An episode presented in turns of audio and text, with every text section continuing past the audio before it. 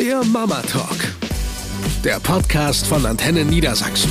Von Mamas für Mamas. Hallo ihr Lieben, hier ist wieder euer Mama Talk Podcast. Oh, nuschel ich schon. Könnte sein, weil wir so gemütlich hier liegen, ne? So ein bisschen in Kissen heute gebettet. Ach, in Verenas Ehebett, da wollte ich schon immer mal einen Podcast aufzeichnen. Ja, und äh, dieses Mal, also wir sind Sabrina und Verena übrigens, ne? Immer noch? Ja, immer noch. Und wir sind tatsächlich beim Thema Geburten noch hängen geblieben, weil wir festgestellt haben, alleine die drei, die wir erlebt haben, ähm, sind doch etwas zeitaufwendiger Richtig. im Erzählen gewesen. Deswegen haben wir jetzt einfach einen zweiten Teil auch hinten dran gehangen. Wer den ersten jetzt vor zwei Wochen nicht gehört hat, ist ja kein Problem. Ist Wir wurscht. fassen noch mal ganz kurz zusammen. Meine erste Geburt äh, mit meinem Sohnemann Jonas, das war eher so der kleine Horror. Hm. Ich äh, habe nachts den Blasensprung gehabt, bin morgens ins Krankenhaus gefahren, um dann abends um 10 zu erfahren, wir machen jetzt einen Notkaiserschnitt, damit weder sie noch das Kind sterben. Das war echt eher unschön. Ja, bei mir war es die äh, fünf Tage Einleitung, es passiert überhaupt gar nichts und man denkt schon, da kommt jetzt verdammt noch mal kein Kind mehr raus und wenn es dann soweit ist, völlig entkräftet zu sein und am Ende war alles gut. Eben. Das war war auch so eine sehr langgezogene Geburt und auch mh, nicht so dramatisch wie bei dir, aber auch da waren auch Momente, wo man ganz viel Angst hatte und einfach dachte, verdammt noch mal, schneidet mich jetzt auf und holt dieses Kind da raus. Genau. Diese beiden Geburten haben wir jetzt durchgehechelt. Ja, schönes Wortspiel. Und ja, jetzt kommen wir mal äh, zur zweiten Geburt. Und ich habe es ja schon mal zu dir gesagt, ich glaube, das Trauma der ersten Geburt ist nur deshalb komplett weg, weil die zweite Geburt komplett anders gelaufen ist. Ich hatte ja dann, beim ersten habe ich ja geschwänzt, beim zweiten Geburtsvorbereitungskurs gemacht. Den habe ich auch nicht schon, gemacht. Deswegen haben wir auch so versagt. Ja. Der hieß aber auch schon ab dem zweiten Kind. Und da hatte ich Lust drauf, weil ich dachte, ey, die wissen ja schon alle, was passiert. Das ist jetzt nicht so. Ich hatte die Horrorstories gehört. Ja, was ist denn, wenn der Strom ausfällt und man einen Kaiserschnitt braucht und dann die Kerze nicht angeht und man keine Streichhölzer hat? So nach dem Motto. Ich dachte, Mann, Leute, ey, worüber ihr euch so Gedanken macht, wenn es soweit ist, dann muss sowieso jemand eine Entscheidung treffen. Das kannst du nicht alles in der Theorie durchgehen. So, und dann habe ich, ähm, dann hatten sie da nämlich auch gefragt, so, ja, was wünschen sie sich für die zweite Geburt? Und dann habe ich gesagt, ach, die erste ist so mies gelaufen. Ich würde mir einfach wünschen, dass die zweite ein bisschen entspannter läuft. Ja, und das ist eine gute Einstellung. Und so war es dann im Endeffekt auch. Bei Felix äh, bin ich neun Tage vor Termin irgendwie äh, morgens wach geworden und dachte so, uh, ich habe Wehen. So, und dann habe ich aber den Großen erstmal in die Krippe gebracht, weil der war ja noch äh, unter, nee, der war knapp zwei. Und hatte danach sowieso einen Frauenarzttermin und war mit dem Auto unterwegs. So, bin dann zur Frauenärztin rein. Und die schließen dich ja auf die letzten Meter immer gleich erstmal ans CTG an, bevor sie dich irgendwie nochmal untersuchen oder du fragenlos wirst. Und dann habe ich ähm, sie begrüßt und dann sagt sie, wissen Sie eigentlich, dass Sie, ach so, guten Morgen erstmal. Und ich sage, guten Morgen und ja, ich weiß, dass ich wen habe. So, das war unser erstes Gespräch. Und dann sagt sie, ja, kommen Sie mal mit. Haben Sie noch Fragen? Ich sage, ja, ich würde gerne, dass Sie einmal tasten, dass Sie gucken, dass das Kind richtig rumliegt. Weil das hatte ich aber beim ersten gelernt, wie praktisch es ist, ne, wenn du diesen Pfropfen drin hast, wie bei so einer Weinflasche. Und hat sie dann auch gemacht, sagt, nee, ist alles wunderbar. Dann sage ich, gut, ich kenne das ja vom ersten, das wird ja jetzt noch eine Weile dauern. Mal schauen, ob wir morgen oder übermorgen Vollzug melden können. Ich melde mich dann. Sagt sie, ja, Sie machen aber bitte trotzdem für übermorgen einen Termin. Gehst ja dann alle zwei Tage. Ich glaube zwar nicht, dass wir uns sehen, aber ja, gut, alles klar. Gut. So, fahr nach Hause. Mann hatte wieder dem Fall zweiten Tag Urlaub. Es war Dienstag.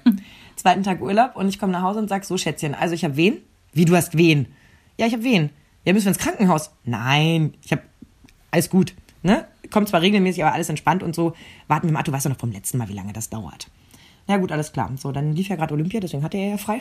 und dann haben wir uns ein bisschen aufs Sofa gekuschelt und dann habe ich aber gedacht, hm, irgendwie so ganz wohl ist mir nicht. Und ich hatte nachmittags noch mit dem Kind Musikkindergarten. Und dann habe ich meinen Papa angerufen und gesagt, du Papa, ich glaube, ich habe Übungswehen. Würdest du heute Nachmittag mit dem Kind zum Musikkindergarten gehen? Äh, pff, äh, ja, äh, ja, klar, kann ich machen. Ja gut, super, holst du den dann, dann ab? Ja, alles klar. So, dann ähm, rief meine Mutter an, irgendwie eine Stunde später und sagt so, ähm, Übungswehen? Übungswehen? Fragezeichen. Und ich so, Mama, ah, du wolltest Papa beruhigen. Ich sag, na klar, wenn ich zu dem sage, ich habe wen, setzt er sich ins Auto und fährt direkt los. Ich sage, ich wollte mir aber noch ein bisschen Zeit lassen, weil ich weiß wirklich noch nicht. Ich sage, es ist alles noch entspannt, komm so alle zehn Minuten, Viertelstunde, alles easy, ne, fühle mich gut. Wird sicherlich auch alles noch dauern, aber heute Nachmittag traue ich mir jetzt nicht zu, noch zum Musikkindergarten zu gehen. Und ganz ehrlich, wenn was ist, dann weiß ich, er ist bei euch in guten Händen. Ich packe schon mal sicherheitshalber ein Köfferchen. Ne, kann jetzt jederzeit losgehen. So, und dann hat er den irgendwie um, glaube um halb fünf abgeholt. Und dann habe ich zu Christoph irgendwann gesagt, so um halb sechs, so pass auf, ähm, irgendwie möchte ich jetzt gerne, dass mal einer drüber guckt. Ich gehe jetzt noch mal duschen, dann äh, packen wir die Sachen zusammen, geben unseren Schlüssel bei unseren Nachbarn ab, wegen meinen Eltern, ne? Und dann fahren wir ins Krankenhaus. Ja, gut, alles klar. Da habe ich bei meiner Nachbarin Jessica geklingelt, meinte hier, kann ich den Schlüssel hier parken? Wir fahren mal ins Krankenhaus und so, will mal gucken lassen. Jessica macht die Tür zu, hat es mir später erzählt und sagt zu ihrem Mann, ach, die sehen wir nachher. Die, die fahren nur mal gucken, der geht's noch so gut, alles easy. Dann sind wir um kurz nach sechs im Krankenhaus angekommen. Und ich gehe vorne an den Tresen vom Kreislauf und sage so, ja, Tag, ähm, ich habe schon seit heute Morgen Wehen. Auch sehr regelmäßig, aber alles noch total entspannt. Ich denke, es dauert noch eine Weile, aber mein Bauchgefühl sagt, ich möchte, dass jemand drüber guckt. Im Auto sage ich noch zum Mann, lass den Koffer im Auto. Ich, sag, ich werde nicht so eine, die man dann wieder nach Hause schickt. Sag, Die schicken uns eh wieder nach Hause. Aber ich möchte jetzt einfach, dass jemand guckt. Das war einfach nur ein Gefühl. So, wir gehen rein in den Kreissaal. Sie sagt sie, ja, dann schreiben wir kurz ein CTG. Also sie waren ein bisschen murrig, aber nett. Also, ne, war jetzt nicht so, schön, dass sie da sind, aber es war auch nicht so, nee, Mann, ein CTG, sondern es war irgendwie so, so ja, Bei professionell. Zweitgebärenden wissen Sie vielleicht auch, die ist nicht so hysterisch, ne? Und ich kam ja auch schon, wie gesagt, mit der Aussage, tak, tak, tak, das sind die Fakten, ich fühle mich gut. Mein Bauch sagt nur, ich, er möchte jetzt mal angeschaut werden. Ja, alles klar. Gehen Sie mal in den gelben Kreis, dann schreiben wir CTG. den Abend davor noch zusammen essen sogar? Nee, eine knappe Woche. Den Donnerstag eine Woche davor. davor, ja, Weil ich noch gesagt habe, das wird knapp. Ich glaube, wir waren am Donnerstag waren wir essen und am Dienstag kam er dann. Mhm. Es war wirklich der letzte Donnerstag, den wir nehmen konnten. So, und dann habe ich, ähm, dann hat sie mich da hingelegt und hat mir halt diese, diese kleinen Pfropfels an den. Bauch geklebt und so ein, so ein Tüchlein da drüber gemacht und so und sagt, ja, ich komme dann gleich wieder. Alles klar. Ich warte fünf Minuten. Zu dem Zeitpunkt kamen sie schon alle fünf Minuten, ne? Mhm. Ich warte fünf Minuten, nix. Ich warte zehn Minuten, nix. Ich gucke den Mann an und sag, weißt du, das ist genau meine Horrorvorstellung. Man fährt aufgeregt mit Wehen ins Krankenhaus und es passiert nichts. Und man geht wieder. Und er, ja, dann ist das eben so. Es vergehen weitere zwei Minuten und auf einmal denke ich, krass, was ist das denn? Und dann wirklich eine dermaßen Wellenwehe. Also da hatte ich das erste Mal dieses Gefühl einer absoluten. Überrollung, genau. Zieht einmal durch den Körper und es macht plopp, das habe ich schon gar nicht mehr gehört, weil in dem Moment schwallartig sich Wasser ergießt. Und ich sage, ähm, Hase, kannst du einmal vorne Bescheid sagen, dass meine Fruchtblase geplatzt ist? Der guckt mich mit großen Augen an. Äh, ja, rennt raus. so geil. Sagt zu der Hebamme, äh, die Fruchtblase ist geplatzt und sie, ja, ja, kommt rein, ganz entspannt, schlurfig, guckt mich an und sagt, die Fruchtblase ist ja wirklich geplatzt. Ich gucke die an und sage, was haben Sie geglaubt? Wir erfinden das hier nicht. Also wirklich, äh, so wach war ich dann in dem Moment noch zu denken, so, hat die jetzt echt gedacht, ja, hm, könnte ja die Fruchtblase sein, geh mal raus und sag, also bitte. So, also mittlerweile musste man mir die komplette Jeans ausziehen, weil ne, es ging gar nichts mehr. Und dann sagt sie zu mir, ja, drehen Sie sich mal auf die linke Seite. Ich sage, das mag das Baby nicht. Machen Sie mal trotzdem. Ich liege auf der linken Seite, die guckt sich die Herztöne an. Hm, das mag das Baby nicht. Sag ich doch. Auf die rechte Seite rüber. Und die war aber schon ein bisschen was älter, aber sehr nett. Und ähm, hat mir verschiedene Sachen angeboten, in welcher Position ich entbinden könnte. So, und dann sagte ich irgendwann zu ihr, ähm, da war ja dann zwischendurch noch mal eine Assistenzärztin da, um zu gucken. Und dann sage ich so zu der äh, Hebamme, wie sieht's denn mit Schmerzmitteln aus? Und sie sagt, äh, ja, ja, ich, ich schicke Ihnen gleich mal die, die Ärztin. So, und dann kommt die andere Hebamme, die etwas ältere, wieder rein. Und ich sag so, ähm, eigentlich sollte die Assistenzärztin kommen wegen Schmerzmitteln. Guckt die mich an, zieht die Augenbrauen hoch und sagt, das können Sie vergessen. Ich sag, wie, das können Sie vergessen? Ja, wenn ich Ihnen jetzt eine PDA setze, kriegen Sie das Kind auf den Klo, da hab ich keinen Bock drauf. Äh, okay, sage ich, aber so eine Ibuprofen? Nee, sagt sie, wir sind schon so weit, das kann aufs Kind übergehen. Und in dem Moment, wo sie sagt, das kann aufs Kind übergehen, hatte sich die Sache auch für mich erledigt. Und dass ich so da saß und dachte, ja, Sheetkram, so hatte ich mir das jetzt aber auch nicht vorgestellt. Also ich hatte nie so den Anspruch, uh, ich werde so eine von denen, die Chöcker, ohne Medikamente. Warum? Ich lasse mir auch nicht die Weisheitszähne ohne Medikamente ziehen, ja? Oder den Fuß nicht betäuben, wenn man mir da was rausschneidet. Also Ich kann das auch nicht zwingend empfehlen, ohne zu entbinden. ja, ging ja dann auch nicht mehr anders. Und dann habe ich so bei mir gedacht, so, ja, jetzt kann ich darüber jammern oder kann sagen, alles klar, dann ist es jetzt so. Und dann habe ich mich entschieden für alles klar, dann ist es jetzt so. Ja. Dann war es mittlerweile halb acht und ähm, die Hebamme war mit mir sehr beschäftigt und war wirklich sehr nett und wir kamen gut miteinander aus. Und mittlerweile, diesem hatte ich auch meinen Mann mitgenommen und meine beste Freundin wieder. Und ja, dann irgendwann brüllt die mich an. Also du kriegst ja echt immer nur so Teile mit, ne? Irgendwie so Teile fehlen, Teile sind wieder da. Genau. Und irgendwann brüllt die mich an, dass ich gefälligst äh, mehr pressen soll. Und auch wieder so aus dieser Position wie so Klappmesser hoch, gucke ich die an und sage, weil ich hatte genau zwei Minuten vorher auf die Uhr geguckt, die war auf 10 nach 8. Und ich habe so in mich reingehorcht und habe gedacht, wenn ich das noch zwei Stunden machen muss, das schaffe ich nicht. Und ich bin echt nicht jemand, der, der sich für einen Aufgeber hält. Ich bin schon motiviert und erst recht bei sowas, ne? Aber ich habe in mich reingehorcht und habe festgestellt, ich kann nicht mehr. Und man sagt ja später, auch so eine Geburt ist wie so ein Marathonlauf. Es ist wirklich furchtbar anstrengend. Und dann äh, schrie sie mich an und sagte, Sie müssen mehr pressen. Und dann gucke ich sie an wie so ein Klappmesser und sage, soll das heißen, es ist gleich vorbei? Ja klar. Ich sag, das muss man mir doch sagen. Weil ich war natürlich nur solche Ewiggeburten gewöhnt. Ne? Und ich behaupte bis heute, ich bräuchte ein drittes Kind, dann würde ich es 1A über die Bühne kriegen. weil irgendwie hatte ich dann doch eine Hemmschwelle beim Pressen. Also das dieses ist mir alles egal, habe ich nicht hingekriegt. So, dann kam der, der Arzt. Ähm, und das war das Gemeine. Ich habe nicht gespürt, wie der Kopf durchgegangen ist. Ähnlich wie bei dir, wie du es eben erzählt hast. Ich habe aber gespürt, als er ihn wieder zurückgeschoben hat. Mann! Das war krass. Au. Also irgendwie, ne, dieses Gefühl der Erleichterung, das, was du vorhin auch so Ja. beschrieben hast, dieses, das hatte ich ja nun das erste Mal, das war ja meine erste Spontangeburt, dieses Gefühl der Erleichterung von, oh krass, also da weißt du zwar nicht, dass der Kopf durchgeht, aber du spürst, dass etwas in deinem Körper gerade Platz kriegt, so ein Vakuum sich löst. Mhm, genau. Und in dem Moment habe ich übelste Schmerzen, weil unten irgendwas passiert. Und ich raffe später, er schiebt es zurück. Und du liegst ja da oben und kriegst nicht mit. Du kriegst also nur mit, wie die miteinander anfangen zu verhandeln. Er fängt an, die Saugglocke zu holen, weil der kleine Frechdachs sich im Geburtskanal gedreht hat und ein Sternengucker war. Also haben sie erst in dem Moment gewusst, so können sie ihn nicht rausholen, weil da kannst du ihm ja sonst was brechen. Sie haben ihn also ein Stück wieder zurückgeschoben, dann die Saugglocke geholt, um ihn mit einer Drehung richtig rum rauszuziehen. Klingt auch wieder nach Schmerzen für alle. Ja, klingt vor allem wieder, da kann so viel schiefgehen. Ich meine, die sind halt glitschig wie nichts, ja. Deswegen, also Hebamme ist ja auch echt der, für mich der ultimative Fängerjob. Ja. Also da musst du schon im Empfang in der Schule echt gut gewesen sein, damit du Hebamme werden kannst. Ja, und dann ähm, hat er zu ihr gesagt, sie müssen schneiden. Ich hatte ja noch keine Ahnung, worum es genau ging. Das sind ja nur so Fragmente, die auftauchen. Und witzigerweise hat mir jetzt Bino erzählt, die ja dabei war, äh, dass ich an einer Stelle ganz furchtbar geschrien habe. Das wusste ich gar nicht. Also das weiß ich gar nicht mehr. Es war wohl der Moment, wo er ihn wieder zurückgeschoben hat. Da habe ich wohl wie ein Viech gebrüllt, sagt sie. Daran erinnere ich mich nicht mal. Ich weiß nur, dass ich einmal gebrüllt habe und zwar, na, ich habe zweimal gebrüllt. Äh, ich habe einmal gebrüllt, als sie geschnitten hat. Jo. Und dann hat er zu ihr gesagt, das reicht nicht. Und dann hat sie nochmal geschnitten. Also Reißen und Schneiden, habe ich später erfahren, sind dann im selben Moment passiert. Scheiße. Und es war einfach wirklich, es muss ein Martyrium gewesen sein da unten. Und dann kommt dieses Kind raus und Christoph sagt, was ist es denn? Und der Arzt so, jetzt warten Sie doch mal einen Moment, weil der ist nun wirklich mit ganz anderen Sachen beschäftigt. Wirft mir das Kind so halb auf die Brust, also mit Nabelschnur und allem dran, so flatsch rauf, ne?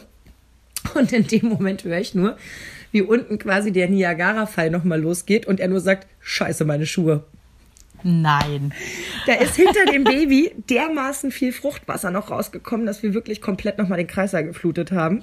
Schön. Und ich sag so zu Bino, oh Gott, der Arme und sie, Berufsrisiko. Die war so wütend mit ihm, weil sie mich halt so brüllen gehört hat, woran ich mich nicht erinnern kann. Aber sie wird Stein und Bein und sie wird es besser wissen, denn sie war ja nicht in einer Ausnahmesituation, aber daran kann ich mich nicht erinnern. Aber ich weiß, dass das wirklich der unfassbarste Moment zwischen mir und meinem Körper war, dass man so etwas irgendwie spüren kann. Und gedacht habe, es ist Wahnsinn, dass man sowas übersteht. Und danach dieses Euphoriegefühl von Uga Aga, ich habe ein Baby geboren. Also das werde ich nie vergessen. Es war nicht dieses überschäumende so, oh mein Gott, das ist mein Baby, die Erfüllung meines Traums und so weiter, sondern das war wieder dieses so, wow, Ja. das habe ich geschafft. Ne? Also erstmal, ich finde überhaupt, dass man Kinder kriegen kann. Das müssen nicht die eigenen sein. Allein dieser, dieser Vorgang von kleinen, fertigen Menschen, die man gebärt, finde ich extrem spannend. Sich das dann anzugucken und zu sagen, ich habe das gemacht. Ja, das ist Ich total habe genial. das hier drin Mein ausgetragen und Körper. ich habe das da rausgebracht und beide leben wir. Natürlich hätten wir nicht überlebt, wenn wir keine Hilfe gehabt hätten, muss man auch mal ganz klar sagen. Ich wäre hundertprozentig vor 100 Jahren unter beiden Geburten gestorben. Bei Jonas der Geburtsstillstand, da hätten sie mich aufgeschnitten und ich wäre verblutet. Bei ähm, Felix, da hätten sie mich so aufschneiden müssen und hätten, dann wäre ich wahrscheinlich auch verblutet. Also Gott sei Dank leben wir in dieser Zeit, wo wir genau. gerade sind. So. Ne? Und deswegen finde ich es auch immer faszinierend, wenn du irgendwo liest, dass jemand allein im Wald ein Kind gekriegt hat, damit es keiner mitbekommt, wo ich denke, ich wäre verreckt. Da müssen wir vielleicht noch mal einen Satz drüber. Ich weiß, wir haben schon ultra lange gelabert, aber bei Geburten gibt's ja auch ähm, immer mal wieder den Trend, nein, nicht Krankenhaus, nein, nicht Medizin, Hatte ich beim steril. zweiten wirklich überlegt, weil das alles beim ersten Mal so gruselig war. Da, also ich will das um Gottes Willen noch nicht verurteilen, ja. Also die haben, jeder hat seinen Grund und jeder hat da seine eigene Einstellung und Meinung zu. Ähm, ich höre nur immer so, ja, diese Sterile im Krankenhaus und nee, ich möchte in einer natürlichen Umgebung gebären. Mhm. Viele gehen ins Geburtshaus, andere gehen in die freie Wildnis. Das ist ja auch so ein Trend gewesen, Ja, ja, in den Jahre, ne? skandinavischen Ländern, ne, die wirklich ähm, zum Gebären die Frauen wirklich alleine irgendwo in den Wald an den Fluss gehen und ähm, da ihr Ding machen. So, noch ein YouTube-Video dabei drehen. Hm. So, genau. Und die Argumentation vielfach, nein, es ist einfach, das Licht ist zu grell und es ist viel zu steril im Krankenhaus. Meine persönliche Meinung dazu ist, ähm, ja, im Krankenhaus ist es steril, es gibt gemütlichere Atmosphären, aber mir ist es an erster Stelle immer darum gegangen, dass dieses Kind einfach nur gesund da rauskommt und da hole ich mir die größtmögliche Hilfe. Aber gut, meine Meinung. Ich bin auch gesagt, also ne? tief in das Thema eingestiegen, weil ich wirklich beim ersten Mal echt einen Schuss weg hatte. Dass ich wirklich gedacht habe, krass, also das, das war einfach nicht schön. Auch diese, diese Hilflosigkeit und diese Ängste, die ich da ausgestanden habe. Da wäre es mir auch lieber gewesen, jemand an meiner Seite zu haben, der das ganze Prozedere kennt, der mich in den Arm nimmt und sagt, ey, wir kriegen das hin. Weißt du, der so ein bisschen, das so ein bisschen mit dir teilt. Allerdings muss ich sagen, war meine Angst einfach zu groß, dass etwas schiefgehen Ja, könnte. genau. Und wenn ich dann sowas höre wie, ja, ähm, im Krankenhaus, da wird ja dann immer nur irgendwie äh, ein Kaiserschnitt gemacht und so weiter. Mm, Das sind aber leider auch ganz oft Leute, die es erstmal alleine probiert haben und die dann mit dem RTW eingeliefert werden und wo sofort der Kaiserschnitt gemacht werden muss. Also man weiß ja auch, es gibt Krankenhäuser, die sind Kaiserschnittfreundlicher Ja. und welche, die machen es ungern. Ja. Ich weiß, dass das Krankenhaus, wo wir waren, das sind Ungern. keine, die die es sofort machen. Nein. Ich meine, ich habe der Meine Freundin die Arme betteln. zerkratzt und ich habe gesagt, schneiden Sie das Kind da jetzt raus. Meine Freundin ist musste, gefallen, die machen es nicht. Meine Freundin musste betteln, die saß heulend davor, nachdem sie zehn Tage überfällig war und Mhm. nichts funktioniert hat von der Einleitung. Sie hat gesagt, ich kann nicht mehr. Ja. Mhm. Und dann haben sie mal zu ihr gesagt, ja, ne, wenn es dann losgeht. Und so sagt sie, was heißt denn, wenn es denn losgeht? Ich bin doch jetzt schon fix und fertig. Ja. Wie soll ich denn noch eine Geburt durchstehen? Und Das war bei mir schon. Und Gott sei Dank haben sie es dann Fall, gemacht. Dass ich gedacht habe, ich habe die Kraft überhaupt nicht, dieses Kind. Ich bin ja zwischen den Presswehen noch eingeschlafen, weil, ne? Und an sich, irgendwo da liegt auch die Grenze, muss man tatsächlich Mhm. echt sagen.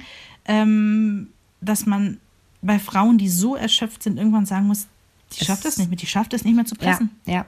Es Ne? wird so nicht, nicht funktionieren.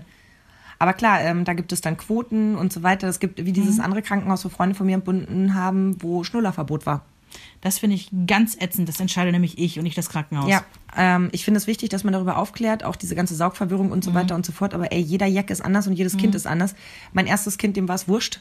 Hauptsache irgendwas rein. Das zweite hat alles verweigert. Egal, was nicht, alles, was nicht an mir, am Körper war, wurde nicht genommen. Fertig aus, basta. Also von daher, da sage ich nämlich auch, das muss ja irgendwie jeder selber hinkriegen. Ähm, was ich ganz wichtig finde, wo wir nämlich noch über das Thema sprechen, ähm, als ich in meinem ersten Babykurs war, hatte uns die Babytante den Arm heben lassen, wer einen Kaiserschnitt hatte. Von uns neun Mädels waren es drei, was ich eine krasse Quote fand. Wenn du mir überlegst, das sind ja dann 30 Prozent, ne, grob gerechnet. Ähm, und sie sagt, und wer von euch hat damit noch zu kämpfen?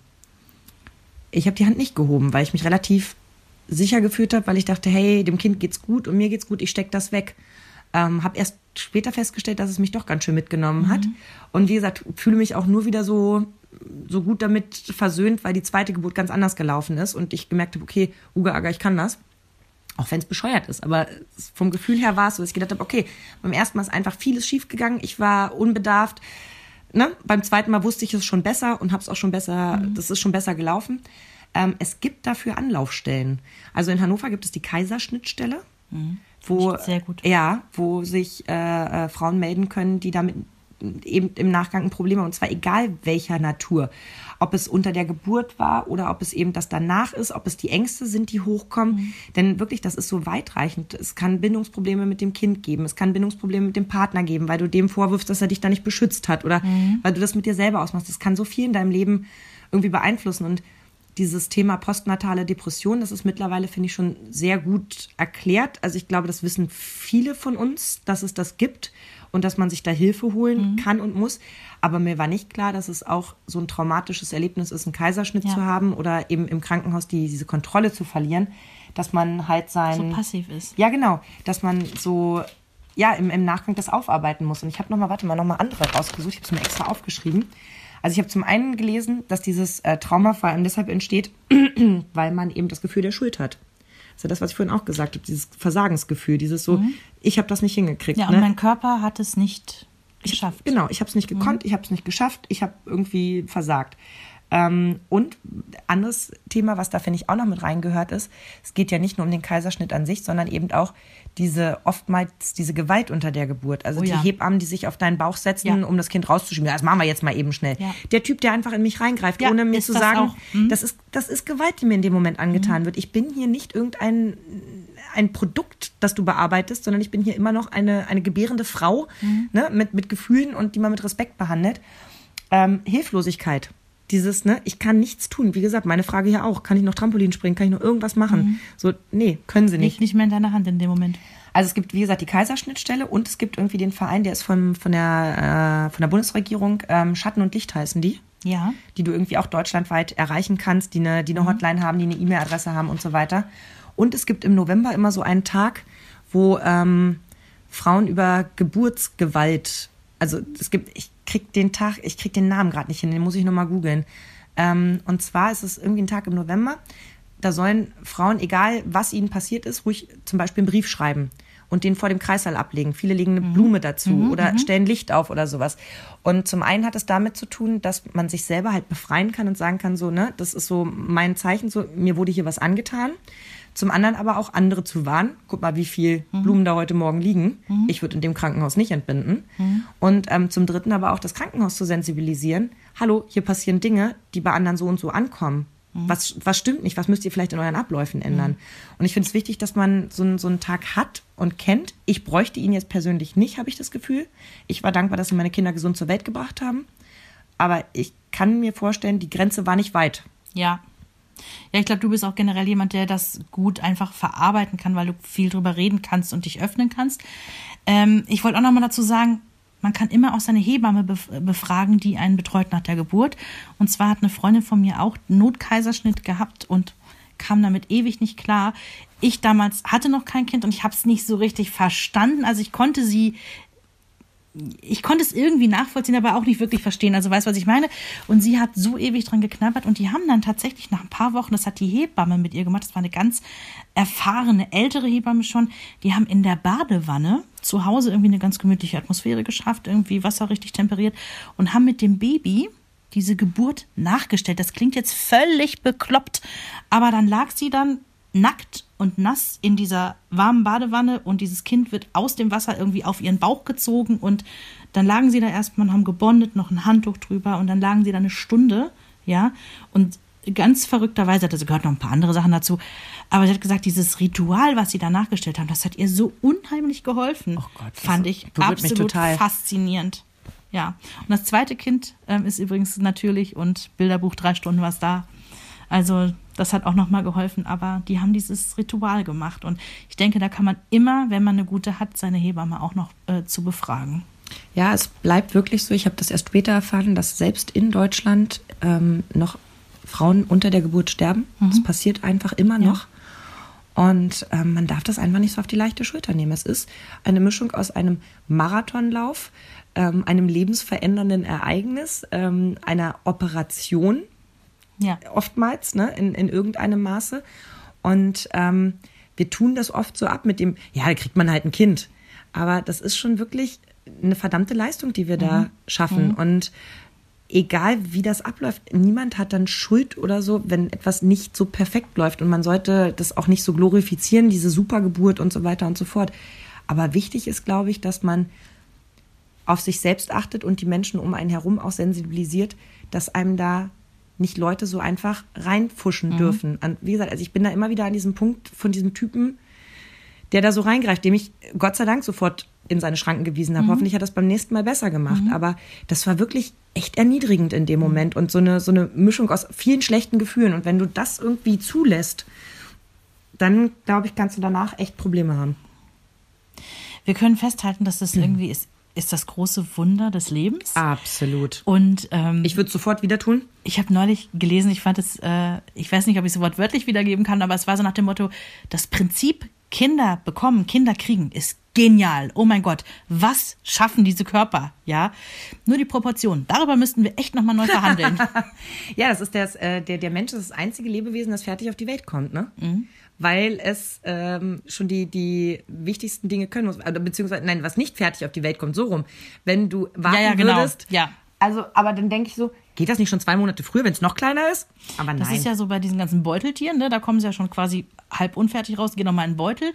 Aber auch bei Hunden oder so habe ich mich ja gerade erst mit beschäftigt. Ja. Das ist nicht so ein Act für die Hunde oder generell für Tiere. Kinder zu kriegen, das, das von den Proportionen ist kein Witz, es flutscht besser einfach raus. Warum können wir Wir denn uns da nur so einen ab. Eine Frage, die wir nochmal ergründen müssten, warum So. wir die schlechtesten Tiere sind. Wenn ihr Lust habt, uns vielleicht mal von eurer Geburt zu erzählen, vielleicht habt ihr ja so eine Bilderbuch-Geburt, äh, Bekannte von mir, ne? drittes Kind, mitten im Winter, RTW gerufen, die sagt, ja, zu ihnen aufs Dorf, rechnen Sie mal mit einer Stunde. Shit. Als sie eine Dreiviertelstunde später da waren, waren sie nur noch da, um die Kaiser, äh, um die äh, Nabelschnur durchzuschneiden. Weil die sind ins Auto gestiegen dann und gesagt, fahren wir halt selber. Und es war so dermaßen Glatteis, dass er gesagt hat, äh, nee. Und dann sind sie wieder rein und dann ging's los. Und gut, okay, ja, es war das dritte, aber ganz ehrlich, ich habe jetzt zwei. Damals, als ich die Geschichte gehört habe, habe ich gleich gesagt, ja, ist ja das Die dritte. wusste ja, wie es geht. Nicht so, dass ich jetzt beim dritten sagen würde, das kriege ich mal eben schnell nebenbei. Mm-mm.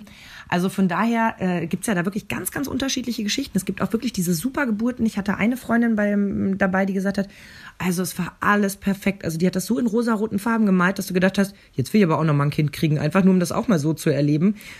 Es gibt ja sogar die, die behaupten, dass der Geburtsschmerz ähnlich wie ein Orgasmus ist. Gibt es tatsächlich diese Krass. Frauen, wo ich immer gedacht habe, so das ist doch eine Lüge. Naja, vielleicht haben die ein anderes Empfinden beim Sex als wir. Vielleicht Ja, ne, gut, fängt das schon anders an. Nicht vertiefen. Doch, da fragen wir auf jeden Fall mal nach. Wenn uns das jemand erzählt, also wenn ihr sowas hattet, dann möchten wir das wissen. Nein, aber Spaß beiseite. Wenn ihr Lust habt, uns ein bisschen was von euch zu erzählen, würden wir uns wahnsinnig freuen. Das ist ein sehr intimes Thema. Falls ihr schon vor 20 Minuten abgeschaltet habt, können wir es auch verstehen. Also wir halten fest, egal wie eure Geburt war, ob ihr eine Bilderbuchgeburt hattet in den rosarotesten Farben oder, Traumatisierende Dreckskacke, das kann auch sein, ja. oder wie Vreni mir erzählt hat, es manche Frauen gibt, die sagen, es war wie ein, ein nicht enden wollender Orgasmus. Äh, Schwer okay. nachzuvollziehen. Aber wirklich, wir möchten wahnsinnig gerne hören, wie es bei euch ist. Wir haben ja jetzt nur über drei sprechen können. Die anderen fünf machen wir in den nächsten zehn Jahren. Lasst uns gern teilhaben. Auf unserer Facebook-Seite freuen wir uns sehr. Also, ihr Lieben, wir hoffen, wir waren nicht zu detailreich. Ja. Ja.